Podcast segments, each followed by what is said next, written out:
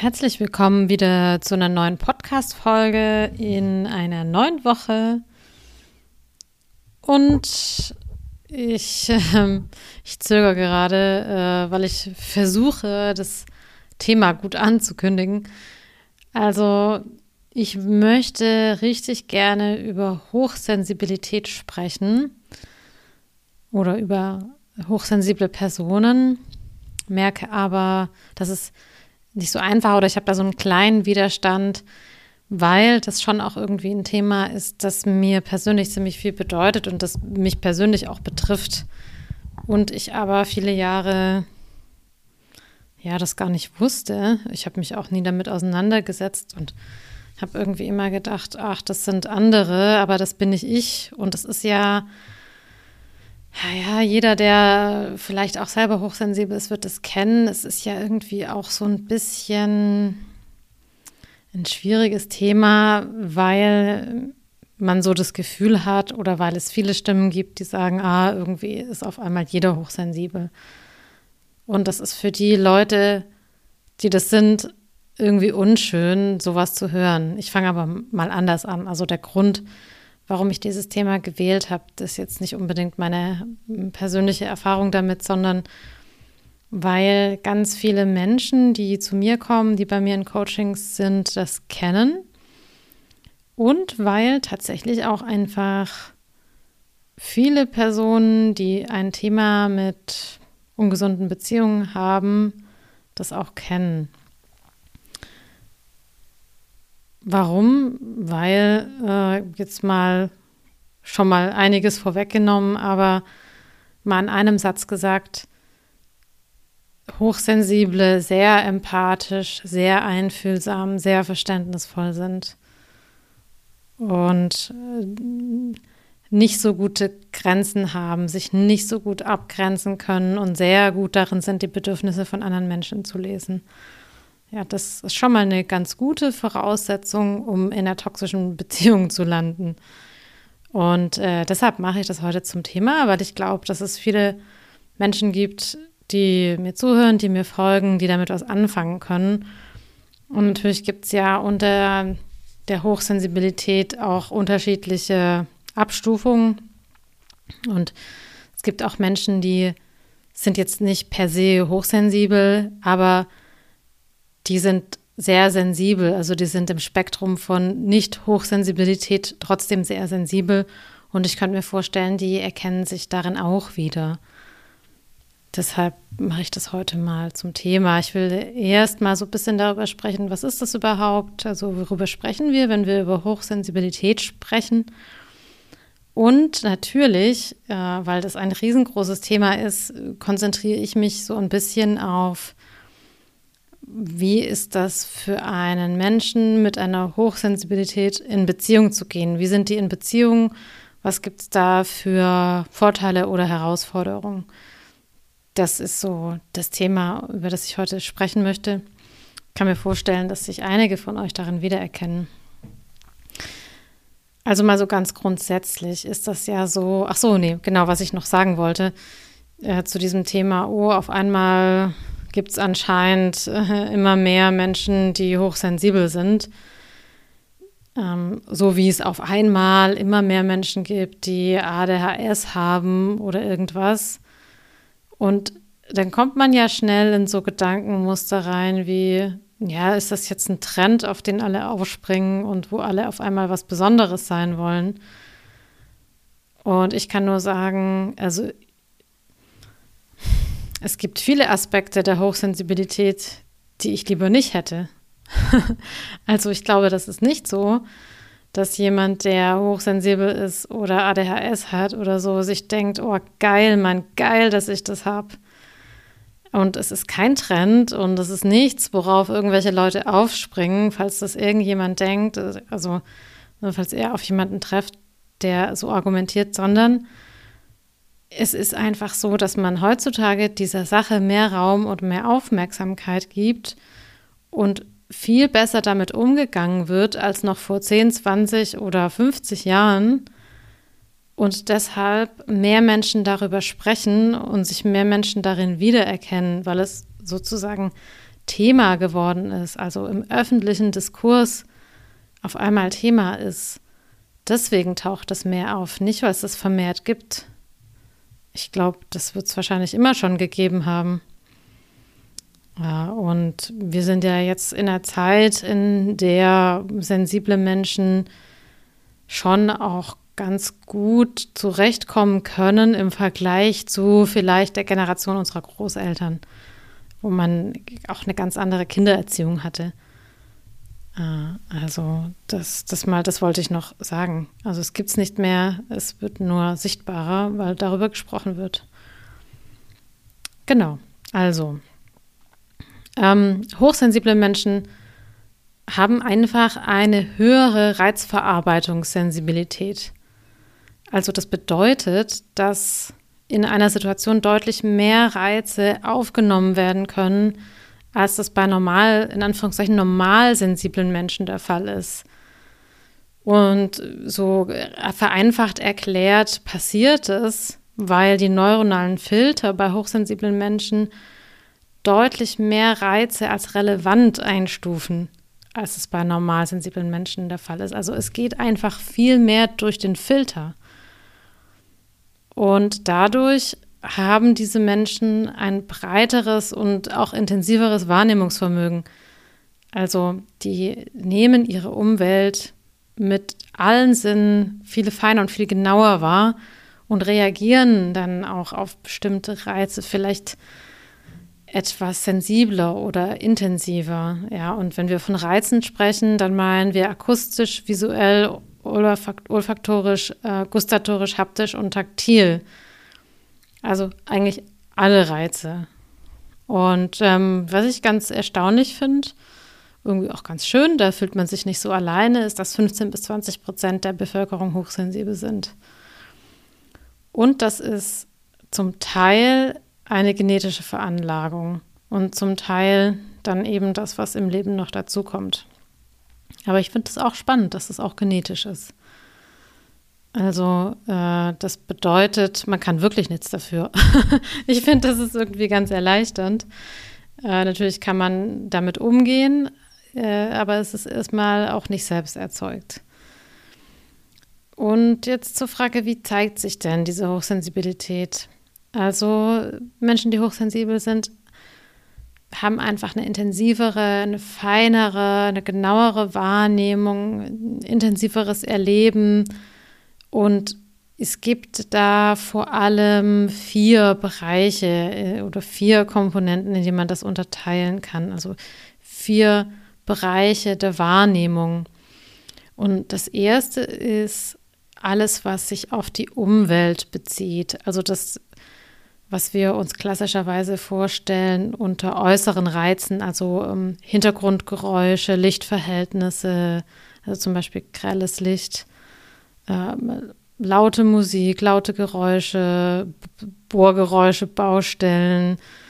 Ähm, auch dazu gehören auch Berührungen oder Empfindungen, wie zum Beispiel ein, ein Pulli, der aus einem Material ist, der kratzig ist. Ähm, äh, was auch viele beschreiben, ist so ein Zettel hinten im Kleidungsstück drin, der dann irgendwo kratzt.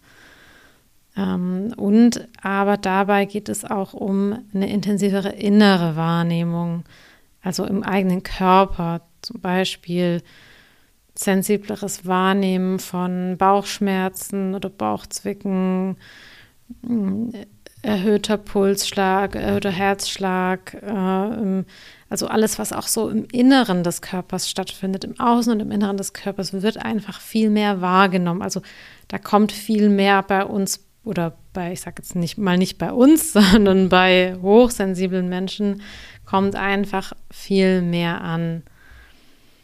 Und die zweite Art der Wahrnehmung oder die, zweite Komponente ist die Art des Denkens. Hochsensible denken oft etwas detaillierter, ähm, sind so typische Nachdenker, ähm, die sich irgendwie in was reindenken und vertiefen können, die auch relativ lange über Dinge nachdenken können, die äh, sehr stark hinterfragen oder analysieren, die gerne auf den Grund von der Sache gehen wollen. Mm, genau, also die einfach damit auch viel mehr Zeit verbringen, sag ich mal. Äh, und häufig fällt ihnen, fällt es ihnen schwer, Entscheidungen schnell zu treffen. Ja? Also es muss alles einfach ein bisschen länger überdacht werden. Ähm, und die überlegen erstmal, bevor sie handeln oder denken darüber nach, wie man etwas angehen könnte, bevor es angegangen wird. So, das ist typisch. Dann ist es auch so als dritte Komponente, dass sie auch mehr fühlen. Also es kommt viel mehr von außen an, also an Stimmung, an äh, Emotionen von anderen, äh, in Situationen fühlen sie detaillierter. Sie haben aber auch in sich mehr Gefühl, also fühlen ihre eigenen Emotionen viel sensibler, haben eine sehr ausgeprägte Empathie, ähm, haben eine starke gefühlsmäßige Resonanz. Also ähm, das ist zum Beispiel in einem helfenden Beruf wie als Therapeut oder Coach oder sowas oder sicherlich auch als Pfleger oder Lehrer oder sowas ist das natürlich ähm, total hilfreich, in sich selber eine Resonanz auf das zu haben, was jemand anders gerade fühlt. Also wir schwingen mit sozusagen. Genau, Stimmung, das hatte ich gesagt. Ja, auch dass wir mitunter Menschen schon verstehen, bevor sie überhaupt sagen, was sie sagen wollen. Ne? Also, dass wir auf der nonverbalen Ebene auch schon ganz viel mitkriegen. Ähm, genau, also so, äh, so eine Ahnung davon haben, wie es Menschen geht oder was sie sagen wollen oder worum es jetzt gerade geht. Und die Schwierigkeit daran ist natürlich so ein bisschen, dass man unterscheiden kann oder lernt, unterscheiden lernt, was sind denn die Gefühle von der anderen Person und was sind eigentlich meine eigenen Gefühle. Und dann äh, als letzte Komponente insgesamt ist es natürlich so, und das ist so ein bisschen eben diese Schwierigkeit an der Hochsensibilität, dass man relativ schnell überreizt und übererregt ist. Also das Nervensystem ist relativ schnell am Limit und kann diese vielen verschiedenen Reize einfach nicht so gut verarbeiten. Und man fühlt sich dann schnell überstimuliert oder überfordert äh, und braucht einfach eine Weile, um bestimmte Eindrücke, Situationen, Erfahrungen und so weiter zu verarbeiten. Also was mir da einfällt, ist sowas wie ein Konzert, viele Menschen, laute Musik, bunte Outfits, bunte Lichter, starke Gerüche. Ja, so, also sowas. Oder ähm, ich war im Februar im Musical und war danach am Ende, ähm, weil das total schön war, aber einfach viel zu laut, viel zu grell, viel zu lang, viel zu viele Menschen, viel zu eng und so weiter. Ähm, und ja, das Spannende ist, dass also ich in meiner Jugend das auch schon hatte, nur ganz anders damit umgehen konnte. Und je, je älter ich werde, desto mehr merke ich, dass das nicht mehr so gut geht. Ich könnte mir vorstellen, damit können sich auch einige identifizieren. Oder früher, wenn man feiern gegangen ist, dann hat man halt Alkohol getrunken, dann ist das nicht so aufgefallen, weil man damit ja auch die Sinne dämpft. Das heißt, es ist total wichtig, sich Auszeiten zu nehmen, Rückzugsmöglichkeiten zu schaffen, regelmäßige Pausen zu schaffen äh, und zu gucken, was man gerade braucht, was das Bedürfnis ist und das auch einzufordern und durchzuziehen, wenn andere das nicht unbedingt verstehen oder diese Pause gerade nicht brauchen. Ja, es ist einfach von allem zu viel sonst. Und ähm, also so für den Alltag ist es einfach sehr wichtig, ganz bewusst damit umzugehen und immer besser zu lernen, was man so für Herausforderungen hat und äh, zu, zu verstehen, dass man vielleicht so ein bisschen darum drumherum planen muss, dass man sich ähm, wie ich eben gesagt habe, regelmäßige Pausen einbauen muss, dass es vielleicht bestimmte Rituale oder geregelte Abläufe braucht, um sich da irgendwie gut und sicher mitzufühlen. ähm, dass man sich entspannt, dass man äh, auch mal Zeit für sich nimmt. Ähm, ja, dass man äh, unbekannte Situationen vielleicht irgendwie vorbereitet, wenn auch nur gedanklich. Also es geht so ein bisschen darum, die Reize zu minimieren, beziehungsweise die Tage vorhersehbar zu machen oder zu strukturieren. Also das ist auf jeden Fall etwas, was gut tut. Oder wenn spontane Dinge passieren, äh, zwischendrin immer wieder auch was einzubauen, was einen erdet, was einen runterbringt, was für Entspannung sorgt. Genau, und natürlich, ähm, also was wir im Coaching auch sehr stark machen, ist die Selbstwahrnehmung zu fördern. Also wirklich in sich zu spüren, was tut mir gut, was tut mir gerade nicht gut, fühlt sich irgendwas komisch an, ähm, habe ich vielleicht irgendwie äh, zu viel gemacht? War meine Umgebung voller Reize? Hm, war ich zu viel auf Social Media oder am Computer und so weiter? Ja, also, dass man anfängt, immer mal wieder über den Tag verteilt mit sich einzuchecken und zu gucken, wie geht es mir denn gerade? Fühle ich mich noch gut?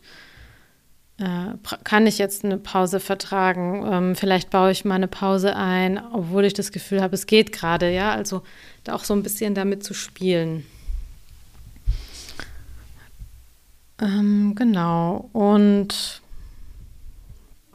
jetzt würde ich gern so ein bisschen den Blick lenken auf Hochsensibilität in Beziehungen. Ich habe ja schon gesagt, das kenne ich gut aus meinen Coachings ähm, ich habe viele Menschen da, die relativ spät entdeckt haben oder es vielleicht noch gar nicht wissen, dass sie hochsensibel sind. Und für die das irgendwie auch ein Thema ist, weil ich glaube, das kennt jeder, der damit zu tun hat, dass man sich ein Leben lang zu empfindlich gefühlt hat, weil einem suggeriert wurde, man wäre zu empfindlich oder zu sensibel oder man würde zu schnell weinen oder man würde die Dinge zu persönlich nehmen. Oder, oder, oder, ja, also äh, die, diese ganze Palette an, an äh, Geschichten und das führt natürlich nicht dazu, dass man sich gut damit anfreunden kann und das dadurch wahrscheinlich auch ein bisschen verdrängt.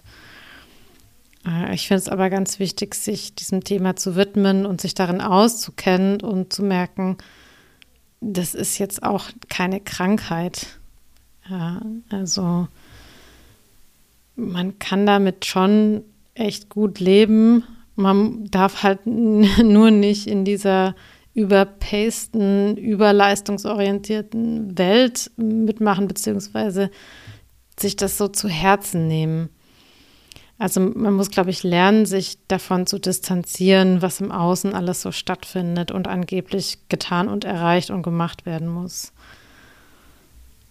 Ähm so, in Bezug auf Beziehungen. Also, ich habe ja schon gesagt, ähm, die Personen landen auch nicht selten in toxischen Beziehungen. Ich gehe jetzt mal auf normale, also normale Beziehungen ein und erkläre so ein bisschen, was da passiert. Und das lässt sich auch auf die toxischen Beziehungen anwenden. Und jetzt gibt es ja die Konstellation Hochsensibilität mit Hochsensibilität, also zwei Menschen, die beide hochsensibel sind ähm, und es gibt die äh, Variante, dass eine Person hochsensibel ist und die andere nicht. Normal sensibel. Beide möchte ich sprechen. Grundsätzlich ist es häufig so, dass hochsensible Menschen eher etwas später dran sind mit diesem ganzen Beziehungs- und Partnerthema.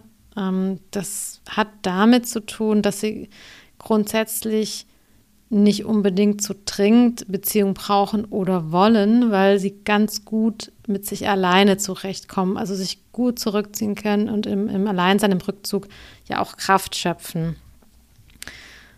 Und es kann auch damit zu tun haben, dass soziale Interaktionen vielleicht schwierig sind, weil sie eher schüchtern sind, weil sie viel von anderen wahrnehmen, weil sie das vielleicht überfordert.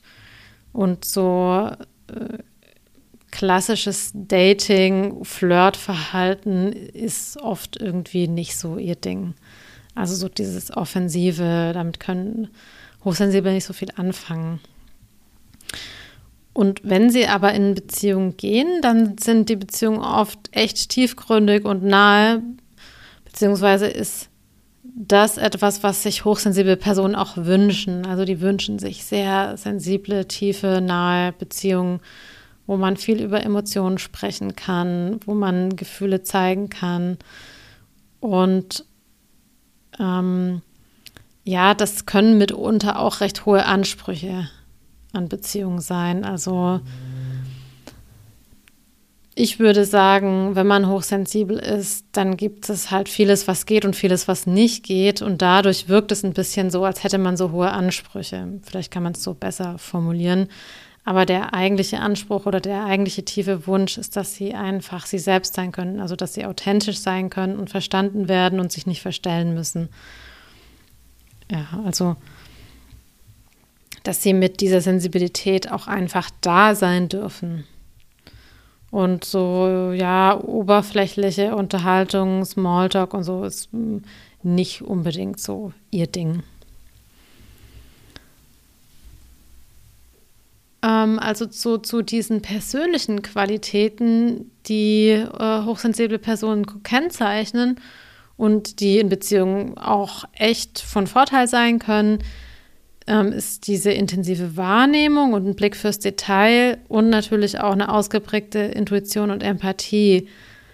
Ähm, also das bedeutet, hochsensible Personen verarbeiten gründlich, brauchen zwar länger, aber sie verarbeiten sehr gründlich und machen dadurch auch Dinge, die ganz gut überlegt sind und halten nach, nach handeln nachhaltig. Also da gibt es nicht so Schnellschüsse. Ähm, und die sind, das fand ich auch ganz spannend, als ich das so nachgelesen habe, auch ganz gut mit schwierigen äh, Situationen oder mit Krisensituationen, weil sie weit denken, weil sie gründlich nachdenken, weil sie so ein Gespür dafür haben, was jetzt das Richtige ist. Ja. Genau, hochsensible Personen fühlen sich, ja, das ist auch sowas, was zu diesen toxischen Beziehungen passt, fühlen sich oft ihren Mitmenschen gegenüber verantwortlich und verpflichtet. Ja, das, also das sind alles so Dinge, die darauf schließen lassen, dass einfach die Grenzen nicht so klar sind. Ja, und das können natürlich Menschen, die äh, gerne Grenzen überschreiten, dann äh, ganz gut für sich nutzen. Genau. Und ähm, natürlich ist es so, dass eine Hochsensibilität, das hatte ich schon gesagt, Licht- und Schattenseiten hat. Und solche, beides wirkt sich auch auf Beziehungen aus. Und die Schattenseite ist natürlich so ein bisschen eben diese Reizüberflutung. Also, dass man mit einer hochsensiblen Person nicht voll ins Getümmel gehen kann und aufs Festival den ganzen Tag und Party machen die ganze Nacht und andauernd äh, Freunde treffen und auf Achse sein. Ja? Also dann, wenn, wenn der Partner so drauf ist, ist es oft für ihn schwer nachvollziehbar, dass eine hochsensible Person da viel mehr Rückzug braucht und da es hat dann schon auch Konfliktpotenzial. Ja, und ähm, also das ist sowas, worüber sehr offen gesprochen werden muss und wo es viel Verständnis braucht von beiden Seiten, weil so wie die Person, die hochsensibel ist, halt ihre Bedürfnisse hat und ihren Rückzug braucht, so braucht ein Mensch, der nicht hochsensibel ist, halt dieses lebendige, viel unterwegs sein, viel mit Menschen sich austauschen. Also so braucht er eben das Gegenteil davon. Beides sind große Bedürfnisse, die auch beide wichtig sind. Genau. Also, und jetzt mal zur Beziehung zwischen Hochsensiblen und Hochsensiblen. Ja, der große Vorteil ist natürlich, dass die sich gut verstehen, dass die beide wissen, wie es dem anderen geht, wie das ist, hochsensibel zu sein, was für Bedürfnisse man hat, welche, wann man sich zurückziehen muss, dass vielleicht Menschenansammlungen schwierig sind, ähm, dass man sich an den kleinen Dingen des Lebens erfreuen kann, äh, wie man miteinander spricht, ja, also dass in so einem Fall rasch erkannt wird, wo es ein Problem gibt oder wenn eine Stimmung äh, nicht gut ist und das die Möglichkeit bietet, dann eben schnell darüber zu sprechen, ähm, sich darüber auszutauschen, bevor sowas irgendwie eskaliert. Also solche Beziehungen sind wirklich oft davon geprägt, dass die eine sehr gute Kommunikation haben und sehr tiefsinnig sprechen können und auch einfach dieser nonverbale emotionale Austausch stattfindet. Und da ist nicht so viel Anpassung nötig, weil ja beide irgendwie sehr ähnlich ticken und sehr, sehr ähnliche Themen haben. Äh, und da kommt es nicht zu so viel Missverständnissen oder zu, viel, so, zu so viel äh, Klärungsbedarf, so kann man es vielleicht sagen. Ähm, genau. Also natürlich ist es trotzdem nicht so, dass beide dann immer einer Meinung sind, ähm, aber es gibt viel mehr Verständnis dafür. Das äh, Schwierige daran ist vielleicht eher, dass beide ja sehr harmoniebedürftig sind und ja, dadurch so Bad Vibes und so, die keinen Bock haben auf Bad Vibes und vielleicht mh, hm, der ein oder andere Konflikt auch so ein bisschen umschifft wird. Ja, also das kann so die Schattenseite daran sein.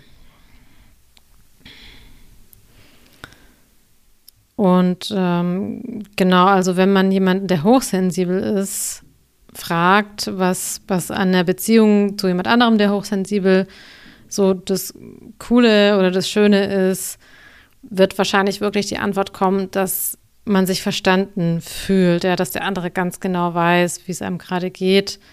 Und das ist natürlich irgendwie easy, das fühlt sich leicht an. Das ist, ja, das macht eine Beziehung einfach nicht so anstrengend. Ähm, birgt aber natürlich auch die Seite, dass man sich so nicht so aus seinem Feld rausbewegt, ja, dass so dieses Wachstumspotenzial und das Verständnis für andere Menschen, ja, vielleicht mitunter nicht ganz so groß ist, weil man sich ja sozusagen im eigenen Saft bewegt, so sage ich das mal. Und man dadurch ja auch so eine Abgrenzung gegen das Außen möglicherweise schafft. Also so wir zwei gegen den Rest der Welt, so, so diese Attitüde. Das birgt natürlich schon auch, ja, so, so ein, so ein Becken für Intoleranz gegenüber Menschen, die anderen sind, anders sind, obwohl Hochsensible sich selbst ja auch als anders fühlen. Ähm, genau. Und ähm, insgesamt ist es aber, glaube ich, eine, eine angenehme Konstellation. Ja, also äh, ich weiß gar nicht, müsste mal irgendwie das rausfinden, ob, ob das, wie das ist mit ähm, in toxischen Beziehungen, ob da ob das auch möglich ist, dass da beide hochsensibel sind. Ich denke schon, dass es so ist, also dass man jetzt nicht sagen kann, hochsensibel und hochsensibel kann nicht toxisch werden. Ich glaube, ich denke schon. Äh, weil wenn ich so drüber nachdenke, sind Menschen, die, ähm, ich sage jetzt mal so ein bisschen destruktive Muster drauf haben, oft auch sehr sensibel und haben vielleicht sogar aus dem Grund destruktive Muster drauf. Ja, genau.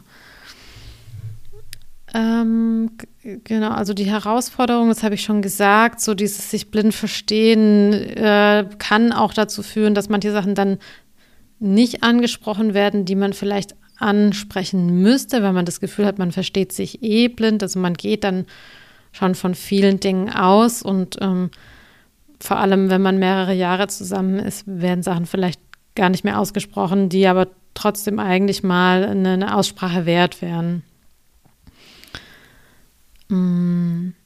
Und ja, was vielleicht auch noch zu erwähnen ist, ist, dass ja beide Stimmungen sehr gut lesen können und sehr gut wahrnehmen können und dass es deshalb häufig so ist, dass der Partner wie so ein offenes Buch ist und man jede Befindlichkeit mitbekommt und lesen kann und es dann schwer ist, sich davon zu distanzieren, weil man das eben so deutlich mitbekommt.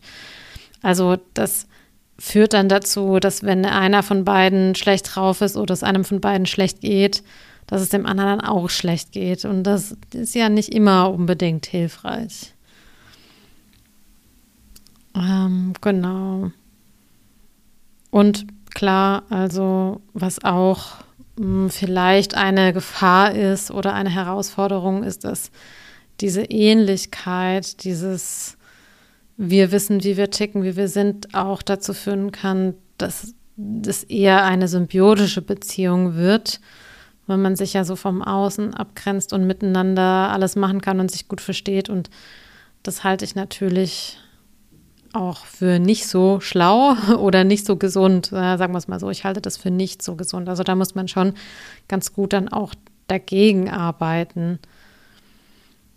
Genau, also so viel mal zu hochsensibel und hochsensibel zusammen in der Partnerschaft. Ähm, und jetzt zum Thema, wie ist es denn, wenn Hochsensible mit nicht hochsensiblen Personen zusammenkommen?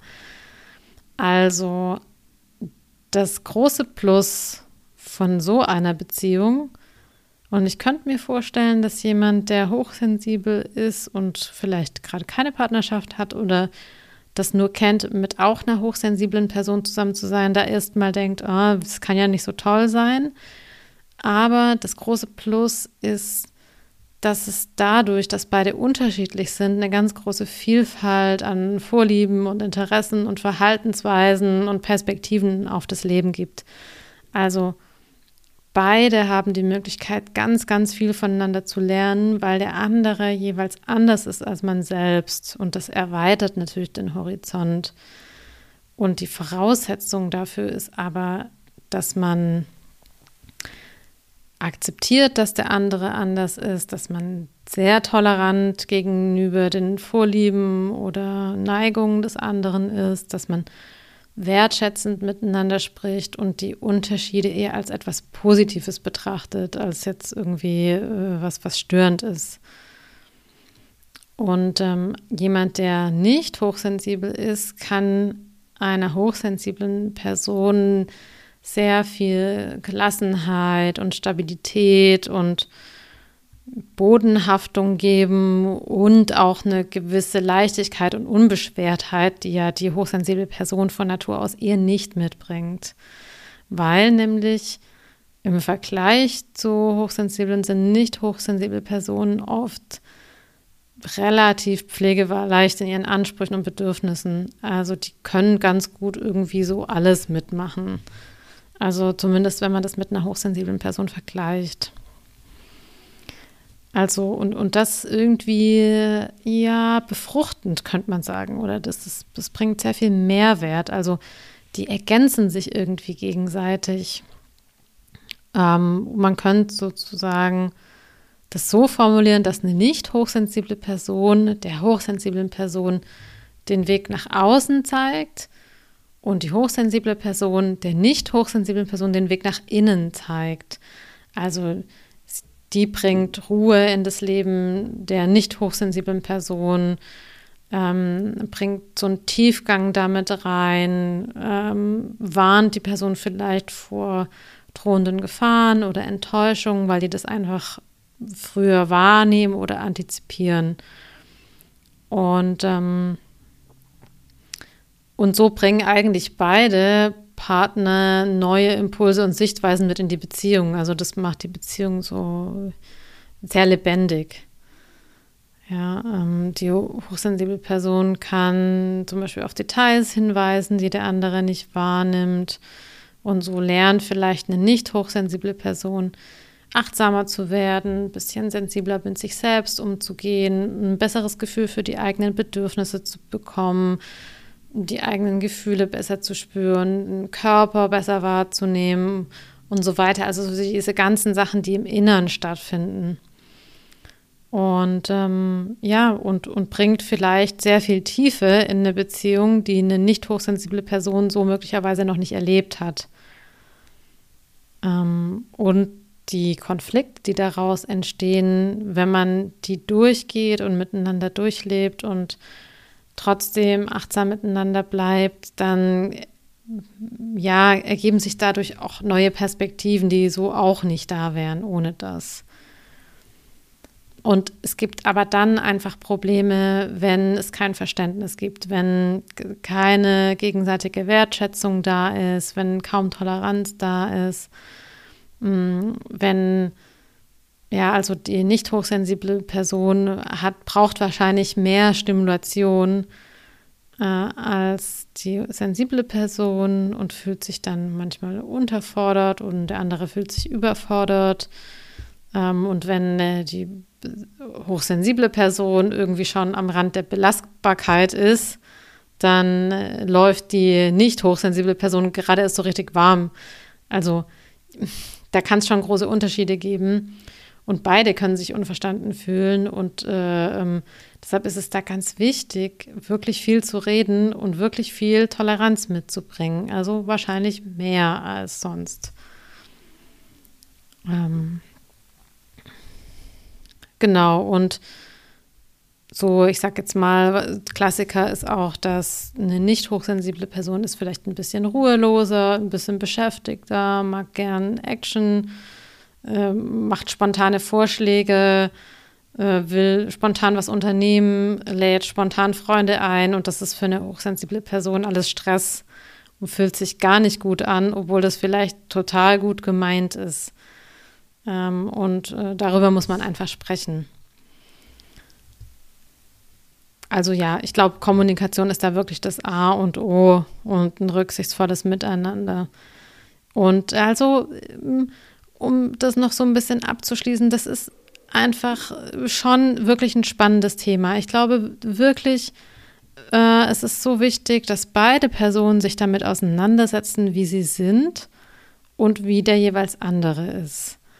Und dass man sich in so einer Konstellation genügend Freiraum lässt und den anderen so sein lässt, wie er ist und dann schaut, wo sind denn die Bereiche, in denen wir total gut zusammen funktionieren, die uns beiden gefallen und wo sind die Bereiche, wo jeder einfach auch so ein bisschen sein Ding machen muss und wo man den Partner äh, sein Ding machen lassen muss auch. Ne? Also wo man dem anderen das auch zugesteht, dass er sein eigenes Ding macht. Und man muss, glaube ich, als hochsensible Person einfach lernen, für sich einzustehen und wirklich auch die Grenzen kennenlernen und die kommunizieren. Und man darf sicherlich auch lernen, sich nicht schlecht dafür zu fühlen, dass man hochsensibel ist. Also, dass man einfach viel schneller überreizt ist, viel schneller auf irgendwas reagiert, nach einem Familientreffen müde ist und erstmal eine Pause braucht. Und also ich glaube, das fängt dort an, wo man wirklich auch lernt, das für sich selbst zu akzeptieren, dass das einfach so ist und das anzunehmen. Und ich glaube, dann kommuniziert man das auch ganz anders und dann kann ein Partner wirklich auch besser damit umgehen. Also dann wird es im Außen auch besser wahrgenommen. Und manchmal ist es einfach so, dass man Aufklärungsarbeit betreibt, ja, also dass man einfach ganz in Ruhe erklärt, was in einem da vorgeht und wie ich zu Anfang gesagt habe, das ist ja nicht so, dass das Spaß macht, ja, also dass man sich das irgendwie ausdenkt, weil einem gerade nichts Besseres einfällt, sondern das ist einfach eine Konstitution, die man hat. So wie jemand, der nicht gut sehen kann, halt eine Brille braucht, damit er gut sehen kann. Oder jemand, der äh, ein Hautproblem hat, spezielle Creme braucht oder was weiß ich was. Ähm, und im Endeffekt ist, ist meine Meinung dazu, das muss einfach, das Außen muss das akzeptieren. Und wenn, wenn das Außen das nicht akzeptiert, dann ist es nicht unbedingt das richtige Umfeld. Und der Schmerz kommt natürlich daher, dass das oft in der Kindheit von vielen Menschen nicht erkannt wird. Also inzwischen vielleicht mehr. Ich glaube, wir sind jetzt heutzutage viel aufgeklärter und Eltern sind da ja wachsamer, es ist viel mehr ein Thema, aber ähm, ich glaube, in meiner Kindheit hat man nicht darüber gesprochen oder da, in Anführungszeichen, da gab es das nicht so. Und wenn man dann in eine Familie reingeboren wird mit sehr umsetzungsstarken, extrovertierten Menschen, ist das sehr schwierig. Also äh, das, das ist auch etwas, was ich gut nachvollziehen kann und sich da rauszukämpfen und zu sagen, die sind so und ich bin aber so und das ist beides total in Ordnung, ist beides gut, wie es ist. Dann kann man nicht eben nicht alles zusammen machen. Ja, und mh, mm, vielleicht jetzt so am Ende, also was ich sagen kann, ist, äh, also in meiner Beziehung sind wir hochsensibel und nicht hochsensibel, aber, aber sensibel, also in der Nicht-Hochsensibilität sehr sensibel. Und was ich absolut bestätigen kann, ist, wenn man mit Menschen zusammen ist, die nicht hochsensibel sind, gibt es unheimlich viel Leichtigkeit und, und Bodenhaftung und ähm, Frei, Freiheit von diesen ganzen, ja, ich sag jetzt mal, mit, das sind ja manchmal auch Einschränkungen, die man hat, dadurch, dass man so viel wahrnimmt. Und es ist total schön, mit jemandem zusammen zu sein, der das nicht hat, der aber Verständnis dafür hat, weil man sich dann natürlich auch nicht anfängt, ständig darum zu kreisen und zu sagen, oh, jetzt war das wieder zu viel und das und jenes. Man muss dann gut für sich einstehen können, aber man hat wirklich den Vorteil der Leichtigkeit und der äh, ja, es ist nicht so problembezogen. Vielleicht kann man es auch so sagen. Also viele Dinge sind einfach easy, weil die andere Person sich gut anpassen kann und, äh, und irgendwie mit nichts ein Problem hat, so ungefähr. Ja. Also ich bin eigentlich Fan von dieser ähm, Konstellation hochsensibel und nicht hochsensibel. Äh, und ich denke auch manchmal, wenn mein Partner so wäre wie ich, dann wäre das ganz schön anstrengend ab und zu. ähm, genau, aber also das kenne ich aus eigener Erfahrung nicht, aber ich kann mir auch vorstellen, dass hochsensibel und hochsensibel in anderen Bereichen mega gut läuft und angenehm ist. Also das ist das, was ich merke, da mein Partner schon auch viel Sensibilität mitbringt, was ja, was da einfach angenehm ist, dass jemand empathisch ist und versucht, sich in mich hineinzuversetzen. Und das ist aber, glaube ich, das A und O.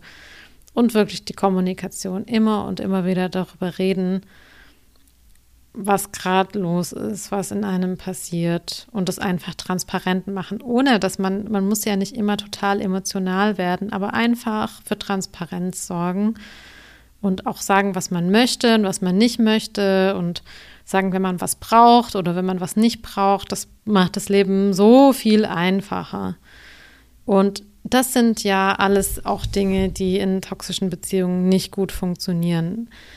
Also wo, ist, wo man nicht einfach sagen kann, was gerade nicht geht oder was man gerade braucht oder was für, man für ein Problem gerade hat, weil der Partner das super schnell auf sich bezieht. Und da vielleicht auch ganz arg sensibel drauf reagiert. Ähm, und ähm, ja, deshalb ist es, glaube ich, total wichtig, dass wenn man hochsensibel ist und eine toxische Beziehung hatte, wirklich darauf zu achten, dass das nicht nochmal passiert, weil gerade wenn man so sensibel ist, ist, sind die Auswirkungen von einer toxischen Beziehung, das, was man da mitnimmt, ja, die landen natürlich noch mal viel tiefer und sind viel schwieriger zu verarbeiten und zu ähm, überwinden.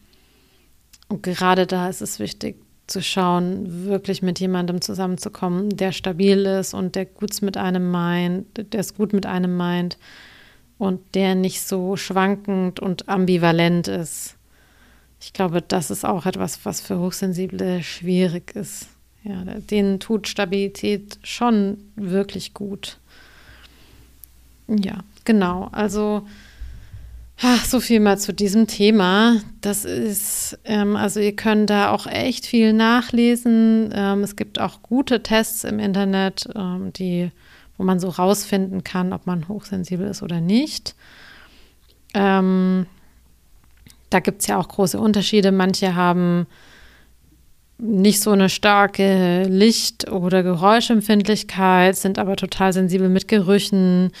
Andere haben das wiederum nicht, sind aber mega sensibel mit auf der emotionalen Ebene und ja, mit so Informations, äh, also Informationen, die sie bekommen. Ähm, also es gibt verschiedene Ausprägungen und es, lohnt sich schon, sich damit auseinanderzusetzen. Ich finde, dass es sehr hilfreich ist, da man sich dadurch besser versteht und man kann dadurch einfach anderen Menschen auch besser mitteilen, wie man tickt. Und davon bin ich eigentlich schon auch ein Fan, dass man einfach gut beschreiben kann, wie man so tickt und was man braucht und was man nicht braucht. Und meine Erfahrung ist, dass andere Menschen damit echt ganz gut umgehen können. Ja, genau. Also ich hoffe, dass euch das ein bisschen geholfen hat. Äh, so ein kleiner Einblick in, in das Thema Hochsensibilität, in Beziehungen mit Partnern, mit unterschiedlichen Partnern. Ähm, Vielleicht mache ich irgendwann mal noch einen gesonderten Podcast mit Hochsensibilität und toxischer Beziehung, wobei ich glaube, dass mit all den anderen Themen, über die ich spreche, ich damit ja schon auch hochsensible Personen anspreche. Das Einzige, was ich jetzt hier auch nochmal betonen will und was ich interessant finde, ist, dass generell dieses Thema Dating und in Beziehungen gehen für hochsensible Personen nicht unbedingt so einfach ist wie für normalsensible Personen, weil sie sich darin unsicher fühlen, weil da so viel Information rüberkommt und weil sie einfach im Alleinsein irgendwie auch so einen neutralen Ort finden. Ähm, und es dauert wahrscheinlich oftmals etwas länger, sich auf jemanden einzulassen. Also dieser ganze Dating-Prozess dauert ein bisschen länger und da habe ich ja schon mal eine Folge drüber gemacht, dass Dating ganz langsam sein kann. Das ist halt wichtig für Hochsensible, sich da wirklich die Zeit zu nehmen und sich Zeit zu lassen und sich nicht pushen zu lassen von den allgemeinen Vorstellungen, wie schnell Dating gehen sollte. Ich finde das sowieso verrückt. Also ja, früher hat man sich viel, viel mehr Zeit gelassen mit diesen Prozessen. Ähm, und auch aus, ja, aus, wenn ich so an, an Schulzeiten und sowas zurückdenke, man hat sich ja lange kennengelernt, bevor man sich dann irgendwann verliebt hat. Ja, und die Zeit darf man sich auch noch nehmen, wenn man über 30 ist. also da gibt es eigentlich für diesen Kennenlernprozess keinen Grund für irgendwie Schnelligkeit. Was ich verstehen kann, ist, wenn man sich dann kennengelernt hat und das ein paar Monate hält oder ein Jahr und man dann sagt, okay, und ähm, jetzt heiraten und Kinder, das verstehe ich. Das geht, glaube ich, über 30 einfach schneller, weil man viel besser weiß, was man will und dann auch bereit ist für die Sachen. Aber so dieses ganz anfängliche Kennenlernen, das darf ruhig auch ganz easy, ganz langsam passieren, wenn einem das gut tut. Ja, wenn das das ist, wo man merkt, okay, ja, das entlastet mich, das setzt mich nicht unter Druck. Ja, ich glaube, dann mache ich hier mal einen Punkt bei diesem Thema. Ähm, ich hoffe, du hast dich ein bisschen besser verstanden oder vielleicht deinen Partner oder irgendwelche anderen Menschen, die du kennst, die hochsensibel sind. Ähm, ja, Verständnis ist wirklich das A und O und vor allem auch erstmal für sich selbst. Das ist so die, die Zutat Nummer eins, Verständnis und Selbstmitgefühl. Die, wenn, wenn du was kultivieren kannst, dann versuche das zu kultivieren. Das ist ein ziemlich guter Schlüssel zu vielen Dingen. Okay, dann mache ich an dieser Stelle mal einen Punkt. Ich hoffe, dir hat die Folge gefallen. Du kannst sie gern bewerten, kannst gerne meinen Podcast bewerten oder weiterleiten oder mir auf Instagram folgen. Da würde ich mich total drüber freuen. Und ich freue mich auch, wenn du beim nächsten Mal wieder mit dabei bist. Bis dann. Ciao.